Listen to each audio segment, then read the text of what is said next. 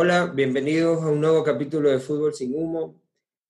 Hoy estamos aquí para conversar de algo que nos tiene ya muy entusiasmado, que es la vuelta del fútbol ecuatoriano. Un poco de también tenemos ya el, esta Superliga o este, esta burbuja que va a ser la Champions, con ya una vez cerrado los cuartos y ya que se vienen las semis, también tenemos Europa League.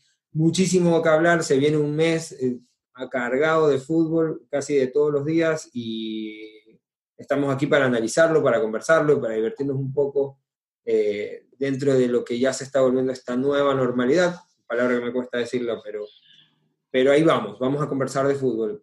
Antes que todo, quisiera recordarles que estamos en las diferentes plataformas como Apple Podcasts, Spotify, YouTube, y bueno, también estamos, estamos en Anchor y también estamos en otras más, solamente tienen que, decirnos, eh, y si hay alguna que no, que no estemos, nos, nos, ponen en las redes sociales y las podemos subir también. Quisiera darle paso a los ya acostumbra, al ya acostumbrado de todos estos capítulos. Horacio, ¿cómo vas? Pues Andrés, eh, un día más Fútbol Sin Humo, eh, con dos panelistas. Bueno, uno ya estuvo en un programa, otro nuevo. Eh, tengo el agrado de conocerlos a los dos. Sé que tienen un gran paladar futbolístico, así que hoy nos vamos a deleitar un poco más. Y nada, agradecido un día más. Buenísimo. Eh, también, como tú lo dijiste, ya tuvimos un debut en el capítulo pasado de Raúl Nano Galarza. ¿Cómo vas, Raúl? ¿Cómo te, cómo te fue, Nano? ¿Te, ¿Te, gustó el capítulo pasado? ¿Te sientes confiado para este? ¿Cómo vas? La verdad es que sí. Eh, hola con todos. Eh, me sentí nervioso los primeros minutos. Luego ya me, sentí un poco más en onda con lo del lo, cuando con lo del tema del Barcelona, de España, la Liga Europea, posible regreso que ahora es. Claro que nunca. Y tenemos pues al Messi Lover aquí. Dale, chévere. Y bueno, aquí hoy hace el debut en este programa, a pesar de que no es su debut en, en, en, opiniones futbolísticas. Tenemos a Clemente Vázquez. Clemente ha sido parte de, es parte del, de, la, de, las transmisiones deportivas de Radio Farra en Puerto Viejo. Y pues hoy nos acompaña aquí Clemente. Primero, primero que todo agradecerte por darnos tu tiempo y cómo te sientes para la conversación de hoy. Bueno, primero agradecerles a ustedes, a José Andrés, a Horacio, que tienen más tiempo en el podcast de Fútbol Sin Humo. Los he escuchado, los he visto, lamentablemente por temas de trabajo y de tiempo familiar nunca he podido terminar porque con hijos y en tiempo de pandemia es muy complicado poder terminar todas las actividades, no solo eh, poderlos ver a ustedes o escucharlos, sino que en, en, síntesis toda actividad se volvió difícil cuando estás en el círculo familiar, obviamente, porque todos quieren compartir en, en momento. Pero eh, felicitarlos por la, la, gran iniciativa, eh, los temas que han hablado y por supuesto los invitados que han tenido han sido de primera, buenos temas y pues eh, muy orgulloso y agradecerles también por la invitación Espero que no sea la primera y tampoco la última. Buenísimo, Clemente, muchas gracias. A ver, tenemos eh, hartísimo de qué hablar. Estaba viendo las fechas y solo en el fútbol europeo comienza el 12, es decir, eh, mañana, con el Atalanta PSG y terminamos el 23 de agosto, es decir, en 11 días tenemos la final de la UEFA Champions League en el camino tenemos partidos casi todos los días y vamos, y como ya es lo que comienza mañana, comencemos con el tema de Champions League.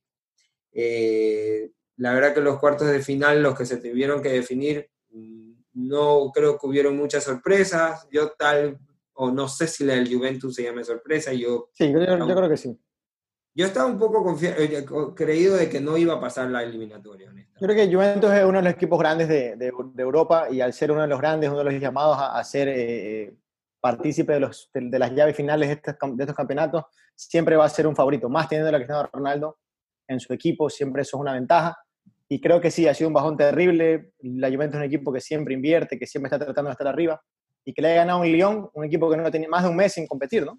Más, bueno, más, más de un mes, pues, antes de la pandemia tenía cinco o seis meses sin competir. La Juve venía al día, venía de ser campeón. Yo sí creo que fue una sorpresa. Pero al final, y no sé si aquí Clemente puedo opinar, la Juve mm, terminó cerrando el campeonato italiano, pero casi que con las o sea, con la justa. creo, que... el, tema de Juventus a nivel europeo eh, no es una cuestión de hoy, no es una cuestión de que tuvo una para y fue uno de los primeros equipos que comenzó nuevamente a jugar, es un tema de que se equivocó en llevar a Sarri desde el principio. Un técnico que en el Chelsea apostaron por él por una buena temporada en el fútbol italiano y que no consiguió nada. Su primer título lo viene a alcanzar con, justamente con la Juventus en la Liga Italiana, una Liga Italiana que por los últimos nueve años la Juventus ha sido comandada Entonces, la Juventus a nivel local se acostumbró a ganar todo. Con Sarri o sin Sarri, con Cristiano o sin Cristiano, eso es, em, es algo normal en el fútbol eh, de Italia, pero ya a nivel europeo las exigencias son otras. El fútbol es distinto, las interpretaciones dentro del campo de juego son distintas. Yo creo que se equivocaron de manera grotesca a llevar a Sarri desde el inicio de la temporada. Sí, en definitiva un, en, definitiva un técnico que, que está más casado con su sistema que con los, jugadores, que con los jugadores que tiene para, para, para hacerlos funcionar correctamente. O sea, creo que en, este, en, este, en, este, en esta Juventus no tenía jugadores para jugar a lo que juega Sarri. No que tuviera malos jugadores, pero no tenía sus jugadores. Pero bueno, por un lado, creo que el, el, Real Madrid y el City dio pelea al Madrid, el peor día de la historia de Varane, yo creo que es un gran central, pero fue el peor día de la historia. No sé cómo tú lo viste, Nano, el tema de, del City y el, y, el, Real Madrid. ¿Pensabas que el Real Madrid iba a pasar? O? Me pareció una llave 50-50, la verdad. Nunca hay como dejar al Real Madrid afuera. Así estén jugando mal, el nombre pesa. Y sí, creo que el Real Madrid salió con un juego un poco distinto a lo que estaban acostumbrados. Creo que nunca estamos acostumbrados a ver a, a Varane con, con Courtois tocando desde el área en la 5.50 y fallaron súper mal y el segundo gol creo que también son los nervios, no sé, la presión. Una jugada en la cual este, el delantero lee la jugada totalmente, ve cómo el pase va al arquero de adelante y bueno, se quedó fuera con, con, con un partido de un gran regreso después de la pandemia, todos los partidos. Sí, una llave 50-50, jamás hay como dejar al Real Madrid. Y hablando un poco de la Juventus, bueno, creo que el, Lyon fue a lo que fue, a hacer un gol y aguantar el partido. Eh, no, no se podían confiar solo de Cristiano Ronaldo, sino un equipo que, como dijiste, llegaron con las justas al final de liga, empatando y perdiendo muchísimos puntos. Y bueno, lograron el campeonato que, como decía Clemente también, no es sorpresa. Es algo que viene en la Juventus viene dominando la, la, Serie A italiana desde hace una década completa. Desde el 2011. sí, sin embargo la de la Juventus se siente como más fracaso, si bien el Real Madrid siempre quiere ser campeón de la Champions, pero perder contra el Manchester City de Pep creo que suena menos fracaso de lo que la Juventus perder contra un Lyon, que, que, es un equipo también que tiene sus armas, pero en definitiva de una liga de menor envergadura, con menos inversión pero bueno, vamos directo a los partidos. Comenzamos con Atalanta PSG. ¿Cómo ven ese, cómo ven ese partido, Horacio? Eh, antes de pasar al análisis de, del Super 8 de la Champions, yo creo que el tema del Madrid en este partido, en esta eliminación contra el City, tiene nombre y apellido y es Zidane. Él no leyó bien el partido contra el City y creo que intentó jugar a Guardiola, más no jugar a Zidane. Se, se equivocó desde el planteo, se equivocó desde el planteo y es ahora que le costó quedar eliminado. Yo creo que en el Madrid sí necesita eh, cambios de jugadores, necesita, tú a lo mejor ves a la banca y ves a Asensio, ves a Isco, pero no atraviesan su mejor momento. Entonces, eh, son jugadores que necesitan jugadores nuevos. estar dentro del campo de juego, sumar minutos y no estar esperando ser ese suplente en caso de que se lesione Benzema en caso de que se lesione Kroos, Kroos y Modric, por más de que hayan ganado todo, yo creo que eh, ya han cumplido un ciclo dentro del Madrid. Yo no sé si, si sea un tema de jugadores. En definitiva, reemplazar a Cristiano Ronaldo siempre va a ser algo, si es que tiene reemplazo hoy en el fútbol, eh, creo que los únicos que no tienen reemplazo son Cristiano y Messi dentro de lo que te pueden dar para un equipo. Pero yo estoy de acuerdo contigo, me sorprendió totalmente ver a Courtois eh, y a los centrales, a Militao y a, y a Varane jugando a los lados. Creo que a lo Barcelona de España. Sí, creo que nunca he visto al Real Madrid de jugar así. Y entonces me llamó mucho la atención, no que esté mal, pero dije, ¿por qué hoy? O sea, y peor contra un equipo que sabe aplicar la presión alta de buena manera, o sea, no, no es como que lo ibas a sorprender. Este, creo que hoy los equipos que mejor aplican la presión alta son el City y el Liverpool. Entonces son equipos a los que tal vez no le tienes que salir a jugar así porque te van a, no los vas a sorprender, te vas a sorprender a ti y vas a arriesgar mucho. Pero bueno, estoy de acuerdo contigo, Clemente, voy a análisis de lo de Zidane. Yo admiro mucho a Zidane, pero creo que se, equivocó en el partido. Bueno, entonces ahora si pasemos a Atalanta PSG. Eh, ¿Cómo lo ves? Eh, ¿quién, ¿Quién crees que sale ganador de ahí? Eh, bueno, yo creo que el Atalanta PSG es un, para mí están en 60-40, o sea, el PSG sobre el Atalanta. Por un tema de que su equipo como equipo tiene muchas más estrellas simplemente. Porque si hablamos de tú a tú, el Atalanta cerró una liga italiana bien cerrada, un equipo muy ofensivo, un equipo que, que, que le gusta jugar con el fútbol, un entrenador que apuesta a eso, pero sin embargo, eso es algo que te puede pasar factura, porque en este, ya en semifinales, final, cuartos de final, ya son las cosas mínimas las que marcan diferencia. Entonces yo creo que estos equipos al quererse lanzar y jugar al todo o nada, quizás a la contra pueden recibir goles y eso. Entonces yo creo que bajo mi perspectiva está un 60-40 de que el PSG pasa y se eh, pasa, o sea que tiene más posibilidades de pasar que, que el Atalanta. Esa es mi, mi, perspectiva en ese partido. Sí, yo también creo. Eh, eh, estoy de acuerdo contigo, eh, no es total favorito el PSG porque no va Mbappé, pero en definitiva Neymar y Cardi son nombres de peso, a pesar de que Zapata viene pasando muy bien, el Papu viene muy bien. El, el Atalanta, el, el, el, Atalanta, sí, el Atalanta tiene un funcionamiento tal vez de los mejores que he visto desde que, bueno, casi que en todo el año y sobre todo desde que volvió la pandemia. Creo que honestamente Hoy te llama más la atención por juego verlo, verlo al Atalanta que al Barcelona, que al Real Madrid. Obviamente por nombres, tal vez no, porque es un buen equipo. Pero dale, eh, tenemos, y esto no se lo va a preguntar ni a Clemente ni a Horacio porque no quiero que se le salga el corazón, pero tenemos al Red Bull Leipzig y el Atlético Madrid. Vamos, Nano, con tu opinión de eso, porque los acá no, no tengo ni que preguntarles quién va a pasar. Ya sé que quién es el Atlético. es un partido súper cerrado. No porque juegue, primero porque juega el Atlético de Madrid, que se encargan siempre de, jugar a un sistema muy defensivo y el cual, el cual es algo que ellos están acostumbrados. Me parece un partido súper cerrado. Obviamente, si hay que escoger un favorito, yo creo que sería el Atlético Madrid por las estrellas, que, las, las figuras que tiene en su equipo, para no decir estrellas. Pero es un equipo muy, muy igualado en todos los sentidos y que se le puede parar a cualquiera. Eh, aparte de lo que están, una baja increíble que es la de Correa, con este tema nuevo del que salieron positivos, qué mala suerte. Pero bueno, me parece un partido, para mí ningún equipo, no hay un favorito todavía en, la, lo que es cuartos de final de Champions League. Eh, cualquiera puede pasar, hablando un poco de rapidito del PSG con el Atalanta, es un equipo lleno de estrellas contra un equipo que juega demasiado bien.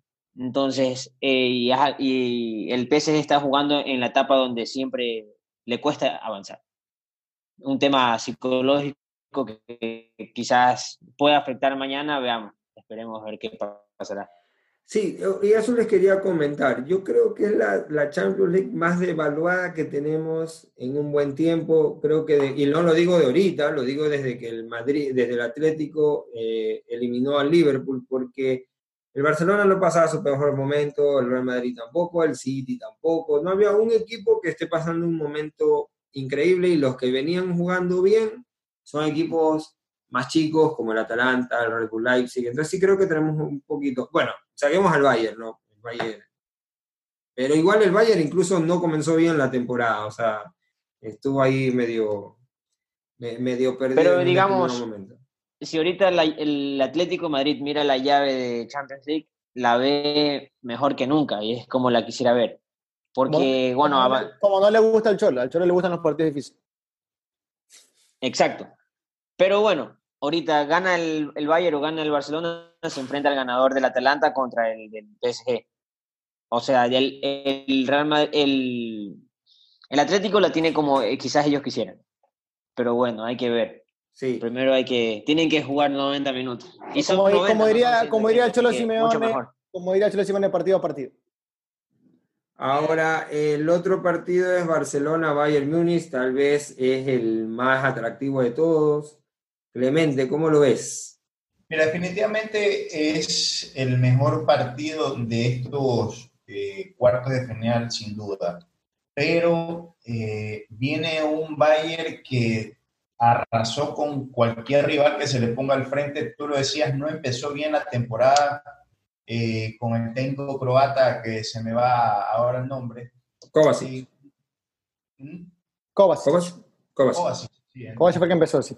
Kovacic, y ahora, bueno, pues, este, cambió totalmente su forma de jugar, su forma, inclusive eh, sacó futbolistas que estaban rezagados por Kovacic jugadores muy jóvenes, el tema de eh, Davis. General Davis, eh, Ginabri también comenzó a hacer jugar al plantel como tiene que jugar. Thiago, que posiblemente esté en sus últimos partidos con el Bayern, ha sido pieza fundamental. De este sí, suena para Liverpool, me tiene contento esa historia, me tiene bien contento. Un gran este, aporte, pero tienes que ver también cómo encajaría, porque Thiago yo considero que Thiago es para ser titular en cualquier equipo, ¿no? Sí, y creo que está pasando un buen momento. Sí, no, no nos vamos a perder ese tema, pero yo creo que era el jugador que le faltaba a Liverpool. Honestamente no creo que haya un jugador como ese, pero eso es para otra discusión. Sigamos con el Barcelona Bayern. Y, sí, y bueno, en el tema Bayern, ya cruzándome a hacer al tema del Barça, creo que eh, no está atravesando un buen momento, tanto eh, futbolísticamente como anímicamente el Barça no está bien. Es, el, es la oportunidad del Bayern no solo de ganarle, sino de hacerlo lucir mal. Que se tiene está, eh, depende, depende solo de este partido para ver si continúa o no con el Barça. Yo es lo que podría darle color un poco a esta temporada, temporada negra que ha tenido el Barça.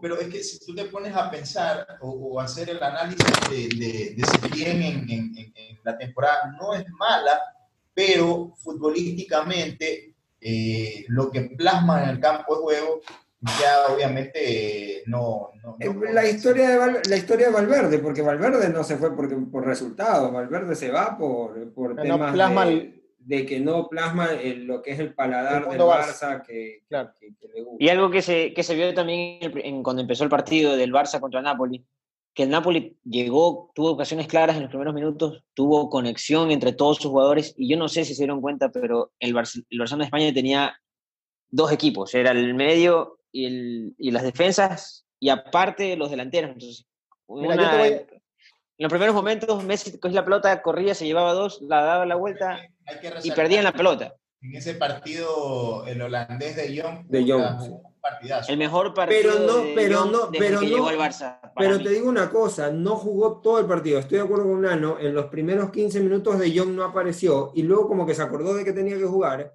y ahí sí se la, la, la, la como decimos, pero... Sí, algo que, algo que decir también, que mientras hemos visto al Barcelona desde que se este, volvió de la pandemia, todo el mundo hablaba de que tenía que jugar Ricky Puch, de que tenía que jugar, no jugó, o no me acuerdo si entró al final, pero De Jong, con el partidazo que, que, metió el día miércoles, si no me equivoco, lo, lo, a mí por lo menos me lo hizo olvidar a Ricky Puch, porque me pareció un partido increíble el mejor partido y ojalá que siga así. Yo, yo les voy a dar una, una premisa que, que, tengo desde el día que vi el partido. No, no vi todo el partido del Bayern, lo vi una parte, pero ya veía que lo tenía, pero contra las cuerdas al Chelsea, pero mal. O sea, ya tú querías que se acabara ese partido porque estaba metiendo una paliza del diablo. Eh, ya suéltalo, ya suéltalo. Sí, ya suéltalo, ya suéltalo.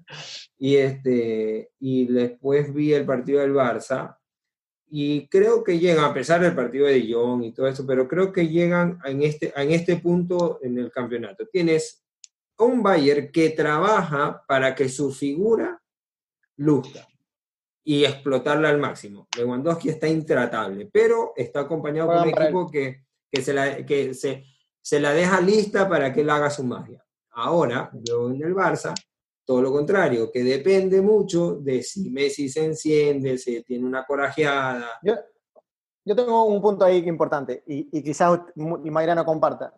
El Barça, para mí, para mí, para mí el Barça le pasó lo que tenía que pasarle para llegar bien a este partido. O sea, yo creo que si este partido o el partido con el Napoli hubiera sido mientras estaba la liga corriendo, eh, lo hubieran cogido dormidos. Pero yo creo que ese, ese fin de liga hizo a, los jugadores, como dice lo loco, tienes que despertar o, te van a meter 20 en Champions. Sí, y esa autocrítica de, de, Messi también habido. Sí, entonces yo, yo creo que el, el, el, Barça enfrenta este partido con el Bayern sabiendo que no tiene nada que perder porque ya, ya perdió todo. O sea, prácticamente es el primer partido de la temporada donde el Barça no va como favorito. O sea, todo el mundo espera que el Bayern lo aplaste. Entonces, por ahí, ojo, yo creo que el Barça como tal tiene muchos problemas. Quizás problemas como equipo, tiene problemas de directiva, eh, tiene todo lo peor, no tiene una plantilla extensa, se le ha juntado todo. Pero creo que quizás el coraje hoy en día que tiene el equipo por sacarlo adelante puede marcar una diferencia. Y, eh, tienen, y tienen a Messi, que nunca hay que darlo por muerto. Yo, yo, te voy a decir en cambio algo, te cuento. Está bien el mes. Eh, yo, yo, sí, estoy de acuerdo. Y aparte es un solo partido, y que eso, eso no, no, no, nos olvidemos, un solo partido. a un solo partido te puede pasar cualquier cosa. O sea, hay, otra cosa también, hay otra cosa también que decir que, que los, los, alemanes cuando están seguros de lo que tienen, ellos no perdonan. O sea, yo, he visto, yo he visto equipos como el Barça caerse teniéndolo todo, he visto equipos como incluso el Madrid, he visto equipos fuertísimos. El Manchester en su tiempo cuando era fuerte caerse. Y el, los alemanes son de los que, si tú los ves mal, ok, puedes dudarlo, pero cuando los alemanes están seguros, ellos te aplastan y si pueden te meten 20. O sea, son de los que van con todo por el, por, por el objetivo y lo consiguen. Pero sin embargo, así, yo creo hoy en día que, que, aunque todo esté en contra, yo le voy a dar el voto a que Messi ha marcado una diferencia y que el Barça le puede ganar. Rummenigge, tan confiado está el Bayern que Rummenigge hoy dio declaraciones y dijo que como está jugando el Barça, no hay duda de que el Bayern lo va a aplastar. O sea. Claro, habla con mucha sí, eh, ahí, ahí sí, ahí, ahí estoy de acuerdo con eso. Cuando se llega muy así al partido, como muy confiado, espero que los jugadores no le estén, puede pasar cualquier cosa. Hicieron un partido y aparte, puede que el Barça venga jugando mal, puede que el Barça no haya sido la mejor Barça, creo que es el peor Barça de los últimos 10 años, pero igual no lo puedes dar por muerto a Suárez. Olvídate de Messi, o sea, no lo puedes dar muerto a, cuando tienes al frente a Suárez, cuando tienes a Piqué cuando tienes Ter Stegen como, como salvador, porque Ter Stegen te puede salvar, te puede atacar 10 veces y Ter Stegen te puede sacar las 10 pelotas y tú ganar. Hay otra cosa también, que ya el Barça no va a jugar ni contra el Eibar ni contra el Leganés, que se les van a, o el Atlético de Madrid, que se les van a plantar los 11 jugadores casi que en el área de, de ellos. El Bayern es un equipo que le va a salir a jugar y le va a salir a buscar el partido y no se va a meter atrás. Y por, por, y por eso es que vienen incluso jugando mejor. Ellos no van a aguantar el partido, ellos van a salir a ganar. Y así el Barça va a tener más, más espacios y así son los partidos que le gustan a Messi también. Yo incluso, creo que, muy... yo, yo, incluso creo que el partido de este, de, de, del, del viernes, el Barça va a esperar y va a ver qué, qué va a ofrecer el Bayern. O sea, ellos, ellos van a esperar que, el, obviamente ellos tienen mucha posesión, pero van a esperar que el Bayern haga el gasto. Y a partir de eso van a jugar. Yo, lo que le decía a la gente, yo lo que le decía a la gente es, mira, a mis amigos cuando conversamos, date cuenta de una cosa, el Barça siempre tiene ocasiones, siempre, porque tiene muy buenas individualidades. Entonces, ¿qué pasa si entre los primeros 30, 40 minutos el Barça te mete dos goles? Son cosas que impensadas, pero que pueden pasar, pasar con un equipo como el Barça que a la larga te crea ocasiones y te las puede meter. Entonces, eso cambia totalmente toda la perspectiva del partido. Yo no sé si se acuerdan en la última vez que se enfrentaron, que claro, era otro Barça totalmente, pero Luis Suárez tuvo una jugada en los primeros minutos que Der Stegen saca y Messi le, se la anticipa a un defensor, no me acuerdo cuál era, y le deja solito a Luis Suárez contra Neuer y Neuer le saca la pelota. Son jugadas que el Barça las puede hacer en cualquier momento, como por ejemplo el gol que le hace el Barça al Liverpool en las semifinales del, de la Champions League pasada, el primer gol, que, el, que Jordi Alba le filtra una pelota a Luis Suárez. Son jugadas que el Barcelona, por los cracks de jugadores que tiene, las pueden lograr en cualquier momento. Y como dijo Horacio, yo también creo que igual el Barça va a aguantarlo, pero que creo que aguantarlo cuando... Yo no creo que aguantarlo es la palabra. Sí, aguantarlo yo estoy, estoy de acuerdo con, estoy de acuerdo con lo que ustedes dicen, que el Barça, pero el tema es que al frente no está, pues, Deportivo Quindío. Está el Bayern y el Bayern también esas mismas ocasiones las puede crear. O sea, entonces, estamos ahí. Pero bueno, vamos, vamos rápidamente. Atalanta PSG. ¿Quién pasa? Para, para, para, para, terminar lo del Bayern, tú le vas a dar 20 minutos o media hora al Bayern, con eso te liquida. Claro, te puede liquidar. Todo ese tiempo por, eso te digo. Yo creo que, yo, creo que lo espere. Yo, creo que lo espere. Lo que yo quiero decir es que lo va a esperar con el balón. A ver qué, qué planteamiento va a ver qué ofrece, va a ver qué ofrece. Ajá, eso, que a ver qué ofrece el, el Bayern y el Bayern ya sabemos, yo creo que hay otra cosa. pero te digo una cosa, ahí creo que están equivocados, porque si van a esperar a ver qué ofrece el Bayern, el Bayern te va a ofrecer una paliza donde tú no, donde le das un espacio. Honestamente, este Bayern, este Bayern es una locomotora, es, no sé, usted, es un tanque, o sea, el serio te ataca por todos lados a una velocidad increíble. Entonces, el Barça tiene que salir a jugársela también, porque aparte que es un solo partido. Pero bueno, tenemos que avanzar para pasar al siguiente tema. Vamos rápido. Atalanta PSG. PSG. Yo, yo digo Atalanta. ¿Tú, Clemente? Bueno, el tema de Atalanta PSG hay que analizarlo porque... No, digo un nombre, ya lo analizamos, digo un nombre. Bueno, yo considero que va a pasar el PSG, aunque quiero que pase el Atalanta. Ok. Pero tu voto fue no. Yo la verdad que quisiera que pase el Atalanta pero lo veo un PSG muy diferente al de los años anteriores que fracasaba en estas instancias. Más convencido, más convencido. Ok, entonces pasa el PSG. Y ojo, ojo, Mbappé sí va a jugar, sí está en la lista. Así ah, bueno, no sé si lo, lo yo no lo arriesgaría, pero bueno. Yo creo que quizás, depende del partido, depende del partido, va a entrar. Depende del partido. Leipzig, Leipzig Atlético de Madrid. Uh, Clemente y Horacio, asumo Atlético de Madrid, no hay mucho que opinar. Enano yo creo que si, si el partido es, no sé, la verdad, el partido... Digo un nombre, no, no, le dé más El Atlético, el Atlético, el Atlético Madrid. Ya, yo aquí sí unánime, vamos todos por el Atlético. Eh, no, ojalá no le, no le, hagamos la mala al Cholo. Eh, Manchester City, Lyon. Manchester City. Manchester City, yo también, tú, Clemente. Ojo que yo le pongo la ficha a Lyon. ¿eh? Ok, tú dices Lyon y tú, Horacio. City. Sí, entonces pasa el City, Barcelona, Bayern Múnich, yo voy con el Bayern. Barça. Barça y, Horacio, y Nano va a Barça también. Entonces, pero como yo, eh, cuando empatamos mi voto vale doble, pasa el Múnich, así que se quedó el Barça. Múnich, Múnich. El Barça da la sorpresa. Múnich City. Sí, en esa supuesta semifinal, Múnich City, ¿quién pasa ahí? Den el nombre, hermano. No, bueno. Múnich. Bayern, Bayern. Según yo, no jugaban, no, no, es este... Sí, sí, juegan, juegan. Sí, eso, ellos, esa, esa sería la semifinal. Munich City, Nano. Sí, esa sería la. Bayern. La final Atlético Bayern, esa es la final. Eh, Bayern. Yo también creo que la final es Atlético Bayern, honestamente. Y el Atlético se la gana. Sí, bueno, pues, ahí se encierran a no vamos a dar el campeón porque la verdad que sería eh, este, adivinar, adivinar Para hacer algo, algo, rápido, en la historia del Atlético, el Atlético ha jugado tres finales de Champions, ha perdido las tres, dos con el Madrid, una con el Bayern, así que si sería Bayern Atlético, sería una revancha más y esperemos no sea la cuarta perdida. Así que yo los escucho y que estemos en la final y que la final la gane el Atlético.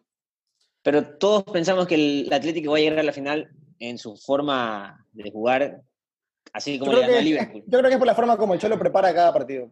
Así como le ganó. Así como le ganó a Liverpool, no hay como darlo por muerto nunca, y por eso es que yo lo tengo al Atlético casi que en la final. Yo, te, digo la verdad, son los rivales que no le gustan al Cholo y eso me hace dudar. Sí, pero, como soy del Atleti y partido a partido y sé cómo es el Cholo. Ya no va a tener a, Timo Werner, que era la. Claro, marcado una diferencia. Claro, sí, el, el, Leipzig viene un poco mermado porque no tiene a Timo Werner, que era una clave, eh, era clave en el equipo. Recuperó un par de jugadores, Savic sí, pero, pero Timo Werner venía siendo destrozos por la banda La, la izquierda, por defensa el centro. Es fuerte, este Upamecano es bueno. Y tiene, y tiene una buena forma de jugar. Bueno, Sí, chicos. Entonces nuestra final es, es Bayern Atlético. Esperemos. va- vamos a ver qué tal nos salen las predicciones, o si no nos ¿Cómo, dedicamos otra. cómo- es que Nano dice que la final es Bayern Atlético y él le dio el pase al Barça? No, porque Es el- porque- el- No, no, no, no, no. Yo dije Atlético en la final. no, lo que pasa Sí, es que, sí, el- pero es la que- final es de fútbol sin humo, no de cada uno. Cada uno tendrá su final. No, o sea, yo obviamente le apoyo al, al Barcelona siempre. Siento que esta vez no viene de favorito y espero que eso ayude. No tengan tanta presión. Porque Sí, el Bayern bueno, tiene la, la, presión en la momento. final para fútbol sin humo es Bayern, Bayern eh, Atlético. Bayern Atlético. Eh, Ojalá. ¿Se arriesgan a decir su campeón? Bueno, si es Bayern Atlético, Clemente y Horacio será el Atlético. Yo, yo creo que es la hora del Atlético. Lo dije desde que le pasó al Liverpool. Dije, y a un solo partido, el Cholo es peligrosísimo. La verdad que Sí, es bien, es bien peligroso el Cholo, pero bueno. el- aguante, el- el aguante físico eh, del equipo también, porque son partidos seguidos y de exigencia. Entonces, va a llevar va- eh, al límite, el Cholo va a llevar al límite este equipo. y hay Plantilla. cuáles soportan este límite del Cholo Simeone. Habría que ver. Ojalá yo a Félix aparezca. Ojalá Sí, yo Félix Félix. Morata, que aparezca Costa, que aparezca Coque, que aparezca Saúl. Buenísimo, muchachos. Ahora vamos para el siguiente tema, para vamos a avanzar un poco. Tenemos la primera fe, eh, bueno, vuelve el fútbol ecuatoriano. Este es el- el- lo que más nos apasiona a todos nosotros.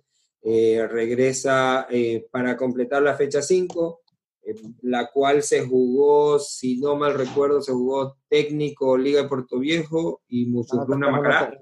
Sí, ganó Macará 2 Macará. Macará. Sí, entonces, bueno, esa ya está guapa, pero volvemos el viernes también, un- para pasar todo el día viendo fútbol, eh, con el Cuenca City y vamos avanzando, vamos avanzando eh, para no, no, no tomarnos tampoco demasiado tiempo de los oyentes.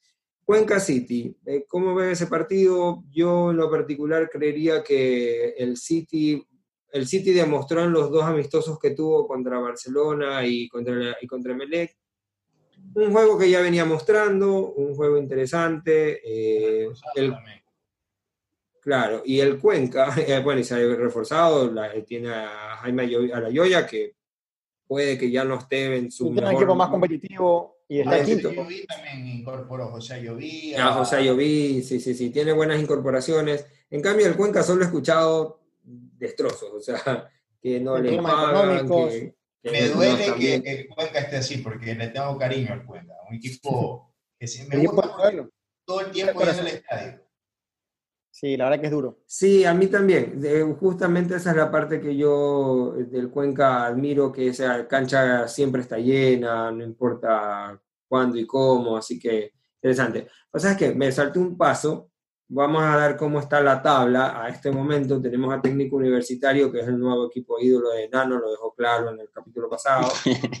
Tenemos a Liga de Quito segundo, a Universidad Católica, Macará, Guayaquil City e Independiente del Valle. Con eso cerramos los seis primeros. Y tenemos en séptimo a Barcelona, eh, al Nacional, Musurruna, Orense, Emelec, que comenzó muy mal el año. Y atrás ya tenemos lo que vienen, este, está el Deportivo Cuenca, Olmedo, Liga Puerto Viejo, eh, Liga Puerto Viejo con Insúa y su bendita línea de tres, solo él la explica.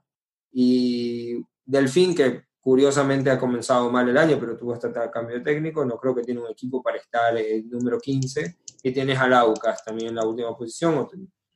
Entonces esas son las posiciones, sorprendentemente el técnico va a puntero, vamos a ver si puede mantenerlo, pero vamos, ok, Cuenca City. City para mí es la, eh, creo que estamos todos de acuerdo que City es el, el opcionado a este partido, viene mejor, se ha reforzado, demostró algo de fútbol eh, contra Barcelona y Emelec. Eh, dentro de ese Le- estilo le- medio le mezquino de Paul Gavilanes, ¿no? Que no, no, no me termina de gustar cómo juega. Es, el único técnico que tiene, es como que tiene salvoconducto. Ese man no lo sacan por nada. Sí, sí, sí. Esa, Tiene salvoconducto. esa es la definición. No importa si queda primero, queda último, el man sí. Hasta se salva. La otra vez, creo que descendió, pero no descendió nadie. ¿Cómo fue? Y ahí sigue, ¿no? Claro, fue el año que, que, comenzó la Liga Pro, que en teoría debió descender, descender pero no, no, Y lo mantienen. Lo mantienen. Y le buen, amigo, buen amigo del presidente, buen amigo del presidente. No, pero el City ahora está bien, está quinto, con un partido menos que el puntero técnico, tiene un equipo renovado, debería dar resultados. Si han creído en él, me imagino que algo bueno ha de demostrar. O sea, si, las cosas siguen como venían antes de la pandemia, el City es lo, el a ganar este partido. Y bueno, como lo dije en el, programa anterior, son los, los, e, estos equipos que van punteros normalmente son los equipos chicos del campeonato ecuatoriano y es un momento de seguir con esa racha que llevaban y ojalá no les pase factura este tiempo de para. Ahora, para mí, no sé cómo lo ven ustedes, y como el campeonato tiene que jugarse de aquí hasta diciembre sin para, no sé si ustedes supieron que está en la situación de que si un equipo no se puede presentar por jugadores con COVID, digamos que tenga 20 jugadores con COVID, no se suspende el partido, lo pierden. E, es la regla. Es lo que me pusieron. Mínimo 7 jugadores y si los dos equipos no llegasen a, presentar a menos de 7 jugadores, los dos... Los dos pierden. exactamente. No, los dos empaten, ¿no? No, pierden, pierden, los puntos. Cero puntos. Cero puntos. Ok, Barcelona-Orense. Orense venía jugando bien. Orense, venía jugando bien, pero creo que Barcelona. Alcanza. Sí, o sea, Barcelona creo Son los rivales que no le gustan al Barcelona. No, no, no, no le alcanza. Yo creo que eh, yo personalmente no soy muy. Eh, no, no me gusta mucho el fútbol de Fabián Bustos, pero eh, creo que como equipo, Barcelona sí es cuatro veces más que el Orense. No tiene el Orense herramientas por ningún lado, ni siquiera para el empate con Barcelona. Ha sido de los equipos que más le ha costado volver a destapar a Barcelona, sea lo que sea, tiene todo un complejo eh, con las condiciones, tiene todo un ambiente con las condiciones para... Orense, Orense también, Orense también. Sí, eh, sí, no estaba muy de acuerdo contigo con lo que dices de Orense. Orense, es, de los centros de alto rendimiento más completos del, país. Pero en, en, eso, pero como plantilla de jugadores. Sí, definitivamente. Mira, hay, hay, cosas que yo le rescato a Orense, de que es un equipo que se ha formado de abajo, porque yo lo he visto luchar desde ascenso. Eh, en muchas cosas no compartía de la forma que trabaja el presidente, en cómo manejaba internamente su equipo de trabajo, pero creo que aprendió de eso y hoy en día respeta mucho el proceso que está llevando y cómo lo está llevando.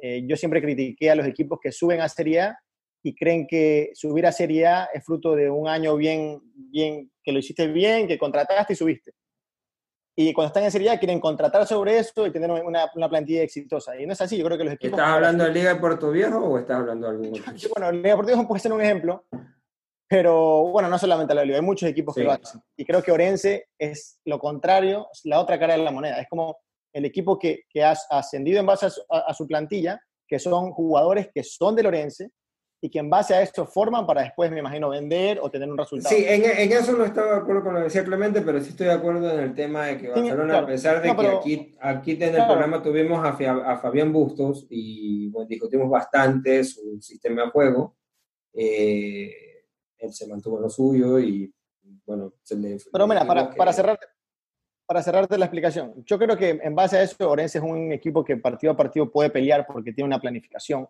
que quizás no sea el campeón, pero es un equipo que, va a estar ahí. Creo que fuera de eso, eh, Barcelona es muy superior, muy aparte de, la plantilla que tiene, viene con las ganas de jugar y viene con la gana de la vuelta de jugadores como Arroyo, el Tinangulo. Y no solo la vuelta, la verdad que creo que en la pandemia el que mejor se reforzó fue Barcelona, terminó reforzándose el mejor, porque también llegó Jefferson Orejuela. Orejuela también, sí. No, sí, tenemos una plantilla. Sí, si me preguntan a mí, lo de José Angulo eh, va a ser superlativo lo que puede hacer en Barcelona. Va a marcar una diferencia. Yo también creo que él bien llevado va a marcar una diferencia. En el partido contra, en el, partido contra el City, eh, en dos minutos lo mandó a comer banca para siempre a, Colman. O sea, entró y marcó una diferencia mortal. La, la, la competencia para Alves llegó y seria, o sea, es el único, van a tener que competir fuerte ahí. Va a sentir esa competencia que no la tenía con Colman y que Ángelo Quiñones nunca fue tal vez competencia para él en la cabeza de Alves. Una cabeza bien difícil, ni siquiera él mismo puede... Se entiende. y yo creo que la, esa cabeza que tiene Alves hasta el, momento, hasta el día de hoy ha de pensar, ah, según él, ¿no? a estar tranquilo con su, con su puesto, pero ahora, como ustedes dicen, viene la verdadera competencia para él y, y los goles y los resultados lo dirán. Si el King Angulo está bien, para mí Alves no va a ver el puesto, si el King Angulo está bien. Sí, pero igual tiene dos años de para, hay que ver cómo llega. O sea, demostró, demostró, en calidad que le sobra, pero vamos a ver cómo termina. Los dos años, son, más entonces, son tres años de para. Entonces, Barcelona-Orense, Barcelona, peor de, de, local Barcelona, no debería fallar. Si falla, creo que Fabián Busto va a tener una semana bien complicada. Nacional Independiente. Es Independiente, lo vi terriblemente mal contra Liga. Me reí un poco con el, con el community manager de Independiente, que es muy bueno, y puso una, fue un amistoso, pero lo vi mal, mal Independiente, en definitiva. No sé cómo ve, pero es un buen partido, creo que es tal vez el partido de la fecha. Sí, Puede serlo, sí. Lo pelea con Delfín Emelec, pero Delfín no viene tan bien. Así que, y Emelec tampoco, así que creo que sí. Creo que... el amistoso del Nacional con Liga de Quito? Ellos jugaron amistoso ya. Liga de Quito ganó 3 a 1, creo, ¿no? 3 a 1 le ganó. No sé, pero creo que Liga de Quito ganó. Ese no lo vi, mentiría decirte, vi el de, el de Independiente. Independiente Liga. Liga, que el golazo de Sornosa. De media cancha. Media cancha. Sí. Cacheteándote, José Andrés, con lo que dices de un centro a la grada, ¿no? No, pero es que Sornosa, Sornosa, es otra cosa. Cuando hablamos, hablamos en fútbol sin humo, le decía a él, eh, que como decía Riquelme, que tiene buen pie, puede jugar, dejar sí, jugar sí, años y... Eh, lo, lo dejó clarito, lo dejó clarito aquí en Fútbol Humo, le preguntamos que cómo va a ser volver, porque los, entrenamientos físicos se mantienen, pero el contacto con la pelota es otro. Y él dijo, bueno, los que tenemos buen pie, y cualquiera pudo haber dicho que era un agrandado, eso, pero... Eso para, los que, eso para los que corren. No, y lo demostró en el partido, porque hacer eso ahí, después de tener cuatro meses parado. Y no, solo, y, no solo fue, y no solo fue el partido, no solo fue el gol. Disculpa. Que tú te refieres a un lindo centro de la hormiga Paredes que probablemente termina fuera de la Atahualpa. Pues. Claro, exactamente, exactamente. Pero mira, yo creo que, José Andrés, en, en base a lo que tú dices de Nacional Independiente, definitivamente Independiente es el equipo más planificado del fútbol ecuatoriano, no hay, no hay, no hay duda en eso, creo que todos estamos de acuerdo. Y creo que también en base a eso, como por cómo trabaja su equipo de trabajo, su staff técnico, creo que ese partido, ellos, ellos juegan mucho a, probar. Y quizás ese partido, al ser un amistoso, no te da una conclusión. Yo creo que igual en el Nacional Independiente, para mí, Independiente sigue siendo el favorito. Ok, sí, sí, Independiente, pero me, me, llamó mucho la atención la involución que tuvo en estos cinco meses. Algo, algo que rescaté de esto fue que Fabián Bustos, él dijo que cuando estuvo aquí en Fútbol 5, dijo que una de las ventajas que podría tener esta situación eh, es que los equipos se iban a igualar, no necesariamente hacia arriba, sino hacia abajo, porque todo el mundo estaba parado. Y que él decía que él corría con desventaja porque él tenía dos meses entrenando Barcelona y Liga tenía dos años, casi tres años con Repeto, Emelec tenía dos años con, con con Rescalvo y así, ¿no? No, Rescalvo es, es, nuevo también, tiene ocho meses. ¿no? No, Rescalvo tiene el, casi todo el campeonato pasado. Ya, por lo menos tiene un año ya. no, el pasado, pero, es que, pero es que, bueno, son cinco meses de pandemia. Pero si le quitas los cinco meses de pandemia, tiene ocho meses, no tiene más.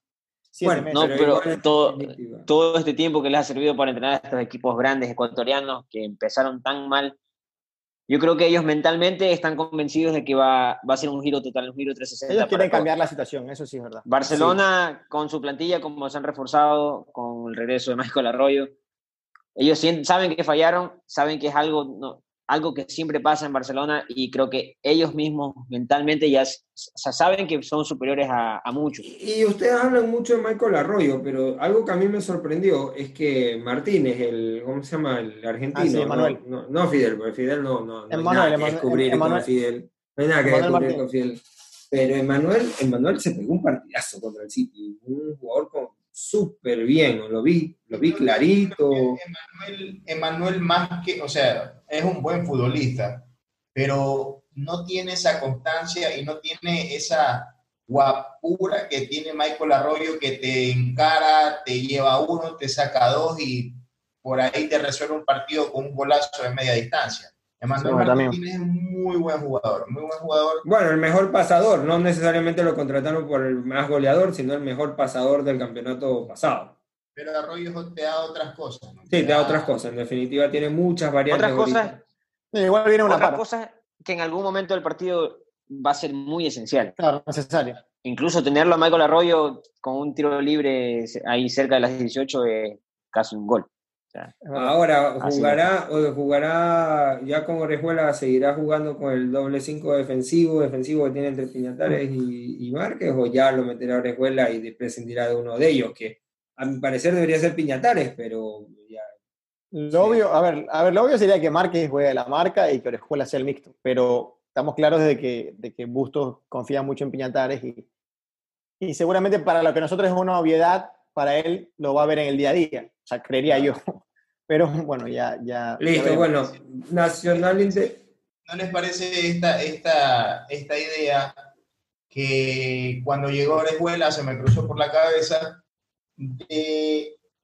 yo no soy. Eh, no me gusta en realidad mucho Riveros a mí. Obviamente, Bustos es el técnico y él lo decide a quién lo pone, a quién no. Pero en lo personal a mí no me gusta mucho Riveros y en mi cabeza yo decía, Riveros a la banca, Márquez de central, Piñatares y Orejuela. O sea, mira, puede ser, no es loco lo que tú dices, pero si tú tienes para mí a uno o el mejor cinco del campeonato, no lo vas a tirar atrás. O sea, o sea, el mejor cinco, es que estamos hablando del mejor cinco defensivo del fútbol ecuatoriano largo. O sea, Márquez es un jugador que tiene 10 pulmones, que recupera y entrega. lo puede hacer. de central. Aparte de que cuando llegó, José Andrés, cuando llegó, acuérdate que comenzó como central y la gente, mucha gente no, no, le gustó.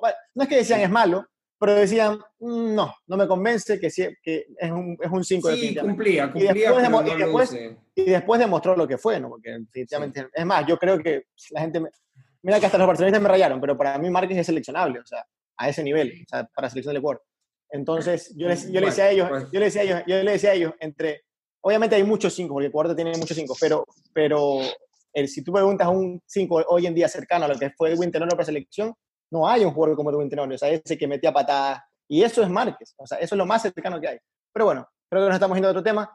Eh, yo, sinceramente, creo que sin ninguna duda, Márquez tiene que jugar de 5, porque es el, es el, faraón en esa, en esa mitad, y de ahí el, el discutible sería por izquierda. Y Orejuela, estamos claros, por talento que ha demostrado que... Listo, avancemos. Nacional Independiente era el sábado, a las 4, ya quedamos Independiente, a pesar, de, bueno, a pesar de que va visitante, va a llevarse ese partido. Delfín Emelec, prueba de fuego para los dos equipos porque dejaron una muy mala imagen eh, cuando terminaron los dos equipos. Pero si me preguntan... Bueno, pero Emelec, Emelec no venía... A ver, hablar un poco para... Yo soy emelecista, vale la pena recalcarlo pero en base a lo que vimos al inicio de Melec, no jugaba mal. Melec el equipo con posesión, el equipo que atacaba, el equipo con más patazos al arco. No jugaba bien, pero, no jugaba bien tampoco. pero no era un equipo que jugaba mal, incluso con Macará, creo que pateó 30 veces al arco y Macará pateó 5 y ganó Macará 2-1. Y luego al, el último partido que jugó aplastó al rival, que fue al... no, o sea, a ver, yo no te digo... Creo que fue al Cuenca, creo yo no te digo, Horacio, que Melec no tenga nivel. Ese es el tema, que como tiene tanto nivel de jugadores. Debería pelear, sí. Deberían tener un mejor juego. Y más que todo que Melec nos ha tenido acostumbrados en la última etapa a tener un muy buen juego y sobre todo... en, ser, en, ser, regular, sobre todo. En ser regular y bueno, teniendo... Este, tal vez ahorita en delantero solo la Tuca es el que destaca, pero... Barceló también es bueno. Pero, bueno, pero no, no ha terminado de, de, despuntar Barcelona. Claro, yo creo que pasa por ahí. En Belén tuvo jugadores que llegaron que quizás, no sé si me estoy equivocando, que les, les, costó quizás arrancar. Es algo lo que ya vengo diciendo. ¿Cómo se llama el uruguayo? Apellido Rodríguez, ¿no? Sí. No, es este. Rodríguez. Sí, sí. Hay un, y el, bueno, tiene el colombiano el que le hizo el gol de tiro libre a, a Liga de Puerto Viejo. Sí, no, pero el uruguayo, el uruguayo Rodríguez es no, el uruguayo de los mejores cinco, de los mejores extranjeros que he visto llegar a este país. Bueno, es muy pronto para decirlo, pero sí se lo ve que marca una diferencia en base O sea, si mantiene la regularidad al nivel de Matías Oyola, fácilmente. un jugador, pero eh, se le notan muchas deficiencias en el sistema porque Emelec no tiene un volante de marca, como decía Horacio, tipo Gabriel Márquez que, que te quite, que te pegue, que, que, que te robe una pelota. Que entre comillas debería ser Arroyo, pero sabemos las falencias que tiene. No, Godoy, normalmente. O Godoy. O Godoy, pero ninguno de los dos termina de llenar el puesto. Rodríguez y Ceballos más adelante, pero te Ujú. tocaría sacrificarlo, obviamente, a un jugador como Zapata si es que no juega con, eh, con los tres eh, delanteros o los dos. O sea, en definitiva se va a quedar Roja, o se va a quedar Zapata, o se va a quedar Cabezas, que son todos jugadores de buen pie, claro. Bueno, Delfín Emelec, yo en particular creo que va a ganar Delfín porque juegan en Manta y este Delfín igual, eh, eh, si bien comenzó complicado con el técnico español el año, eh, tampoco es que me, me convenza demasiado de Isquia, pero tuvo mejoras y honestamente creo que tiene un, y tiene un equipo para, es un partido de poder a poder. Entre Nacional Independiente y Delfín Emelec están los partidos de la fecha, o sea, eh, Delfín entre, con, con Garcés y, y el degollador arriba es peligrosísimo. Eh, Esos dos de ahí arriba no necesitan que el, equipo juegue muy bien para hacerte un gol. Así es. Claro, yo creo que es, bueno, como si se cumple lo que yo he venido diciendo, Emelec tiene para ganar ese partido, tiene un Creo que Emelec lo gana. equipazo, tiene un equipazo, pero no, el, el Delfín también es de esos equipos que viene con un mal arranque, pero con mucho más tiempo de preparación para esta reanudación del, del, del campeonato ecuatoriano. ¿Tú cómo lo ves, Clemente? ¿Delfín o Emelec? Yo creo que Melec va a, a ganar el partido. eh, tiene las herramientas, tiene los jugadores, eh, pero hay que ver cómo está el clima. Acuérdate que Manta no deja de ser un lugar caliente. ¿A qué hora es el partido? Es a las seis y cuarto, no, no, no creo que eso juegue, la verdad. No marca defensa. Es más, está haciendo frío, ¿sabes? Ya está el sol ocultándose Sí. y incluso en Manta corre bastante bien. Sí, sí, yo en particular creo que Delfín, pero bueno, ustedes veo que los tres van por Emelec, entonces, pero yo sí creo que Delfín, porque juega el local, eh, va, eh, va a jugar. Aparte que esa cancha del, del, del Es dura. No necesariamente es la mejor cancha para el, el- el fútbol que practica Emelec. Entonces, bueno, creo que ahí. Pero bueno, pasemos al domingo, que juegan a las 4 Olmeda, Olmedo y Liga de Quito. Creo que aquí no hay mucho que conversar. Creo que Liga...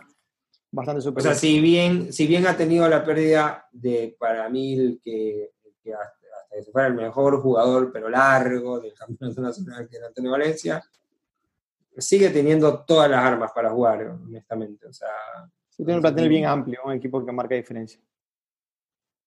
No, no contrató a nadie en la mitad, ¿o sí? Para, para reemplazar a, a- no, y, cre- y creo que... eh, un argentino. Llevó un argentino, ¿no?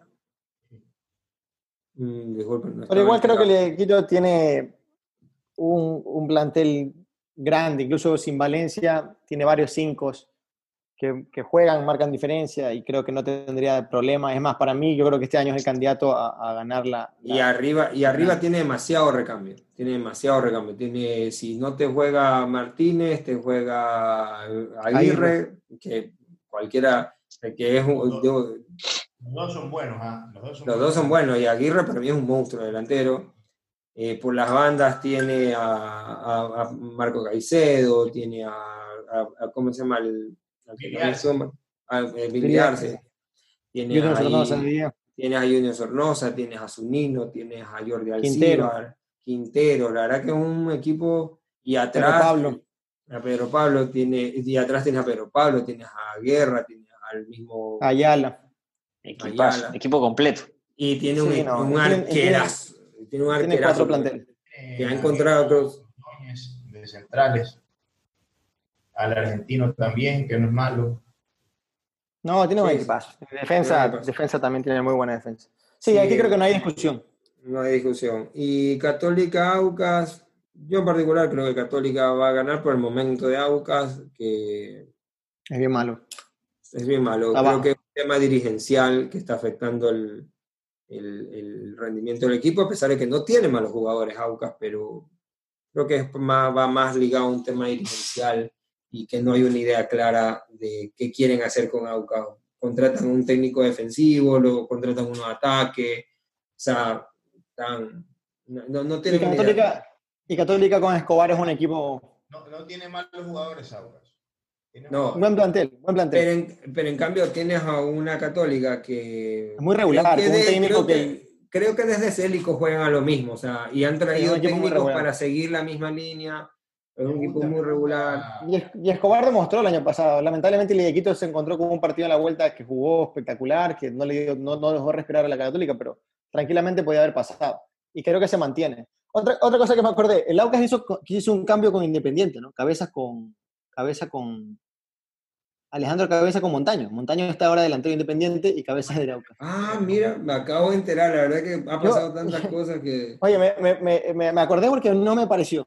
O sea, me, me parecía que Cabeza era un delantero que podría haber dado un salto joven. Y Enzo Montaño no es, no es viejo, pero me parece que es un buen delantero, goleador. Siempre en Aucas, Pero su equipo, techo ¿no? ya pasó hace rato. su techo no sé si pasó, pero creo que quizás, bueno, quizás Independiente Valle, Valle le cambia la cabeza y, y- y se vuelve en el delantero que, que todos quieren. Pero hasta lo que vi, según yo, como de cabeza tenía un techo mucho más alto, ¿ya? Como que podía crecer mucho más por edad, por, por proyección. Sí, pero Independiente conociendo la de haber prestado por esta fecha, por este, por este campeonato. Claro, Independiente tiene que haber sido Dama Montaño, un año. Sí, Medio una año. apuesta.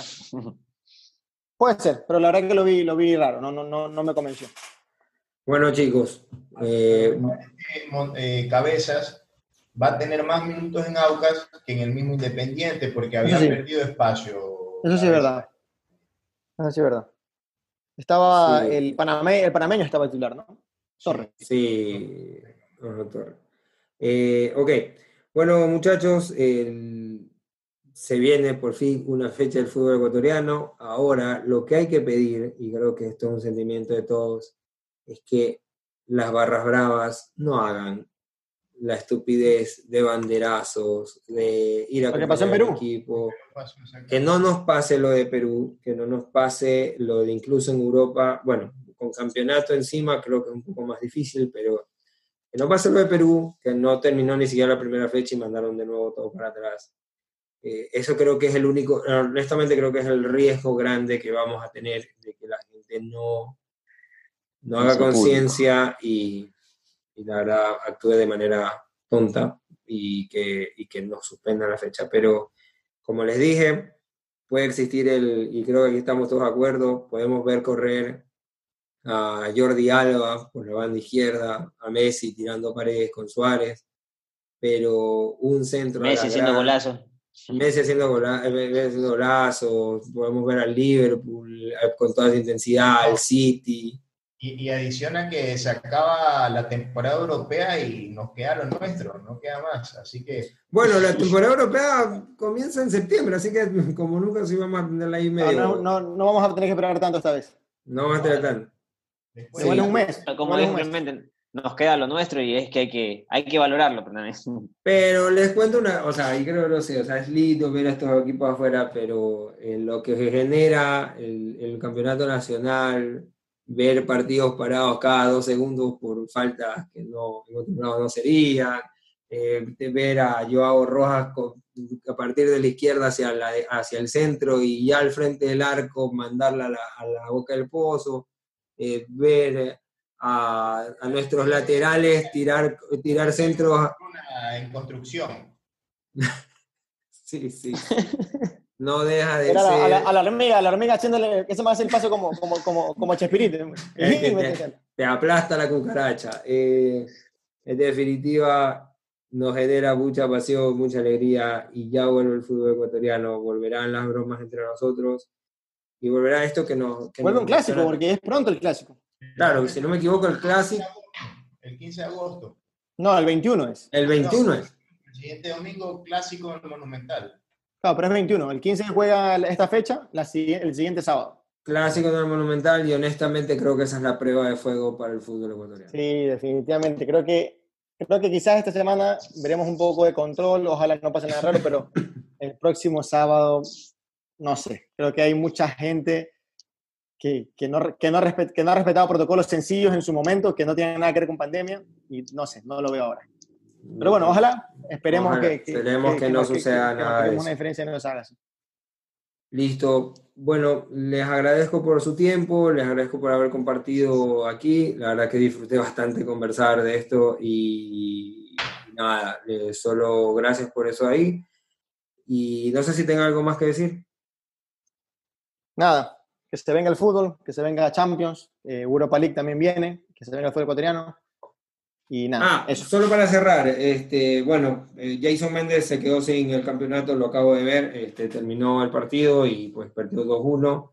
Eh, hubiéramos tenido un campeón en Estados Unidos. Y, ya tuvimos uno, ¿no? Sí, sí, hemos tenido. Joao Plata, si no me equivoco, fue campeón. Este, no, y también ganó Arriaga, ¿no? El año pasado. Ah, sí, Arriaga también tiene toda la razón. Eh, hoy el Wolverhampton de, de, bueno, no, de Campana no esperaba que Campana jugara la, la, la, la Europa No ha jugado todavía ni un partido. No, pero igual eh, que estar en esas mieles y tener la esperanza de verlo así sea dos Y es joven, y es joven. Hoy día, hoy día leía, hoy leía en base a eso de que el papá había dicho de que ya había, había ganado 4 kilogramos en masa muscular, que era lo que necesitaba. Sí, sí, sí. Había bajado en grasa lo que necesitaba, lo que necesitaba también. Que sí, prácticamente pero... ya está en el peso para poder, porque bueno, así se manejan las cosas allá, que es como debe ser. Para y tiene la competencia muy fuerte también este, Leo Campana en, con, en el Wolverhampton con, con, los dos delanterazos que tiene ahorita. Jiménez que hoy ya falló un penal. Pero sí, y, y, eso, eso, con eso quería que cerrar el tema de la Europa League con el Sevilla, que es el Real Madrid de la Champions. O sea, el Sevilla es el, el, el, el cuco de la Europa League. O sea, es, el, es su competición, así es. Es su competición. No puedes fallar un penal. No puedes. O sea, no y lo mete, porque, le, le mete el, no sé, en el 88, mete 88. Sí, sí, un partido perfecto, perfecto el del Wolverhampton. El, el del argentino Ocampo.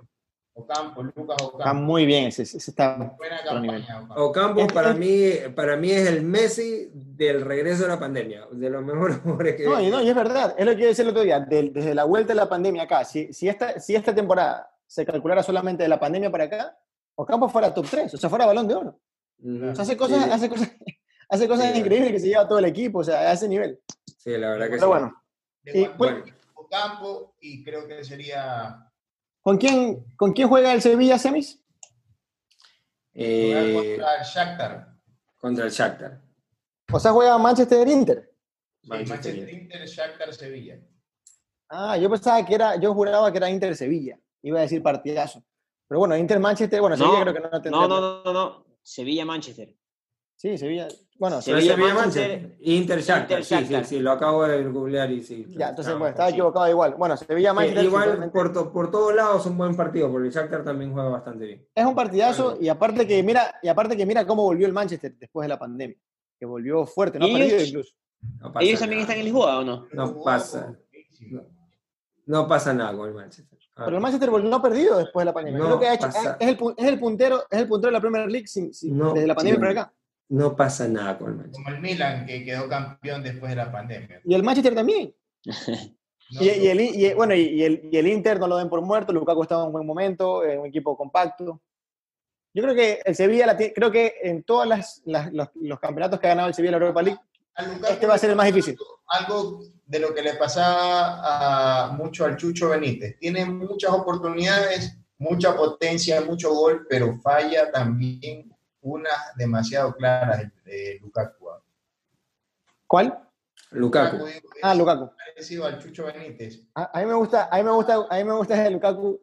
Me gusta ver los partidos del Inter porque lo buscan siempre por arriba y nunca pierden.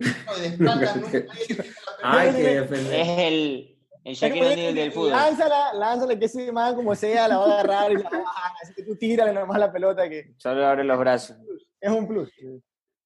Pero para mí, eh, guardando las distancias, me, me recordaba el, la Tuca en su mejor momento acá. No, y todavía lo hace. Sí, pero ahora ya hay como que, como que no sé, ya aprendieron a defenderle, pero, pero en su la momento. Era... No, y, los, y, los, años también. Con, contra el defensa. Sí, sí, sí. Bueno, les agradezco por su tiempo y a ustedes también, oyentes, les agradecemos que tratamos de resumir todo lo que hay que hablar en una sola hora, pero como ven, la pasión nos gana y sobre todo con la vuelta del fútbol ecuatoriano y la Liga Pro. Eh, no me queda más que decirles eh, le, que, que, nos sigan en nuestras redes, nos sigan escuchando y que estamos y que va, se va a venir una seguidilla de programas bastante interesantes. una vez más a la gente, si nos escucha, no hagan la cagada, quédense en sus casas, no nos quiten el fútbol, no hagan banderazos, es solo por este de época. Si lo hacemos bien, luego lo vamos a poder hacer todo, vamos a poder volver al estadio, vamos a poder hacer todas esas cosas. Así que le dejamos eso como mensaje de parte de Fútbol Sin Humo. No me queda más que decirles, gracias de nuevo. Y esto fue Fútbol Sin Humo, donde la actitud jamás está en juego.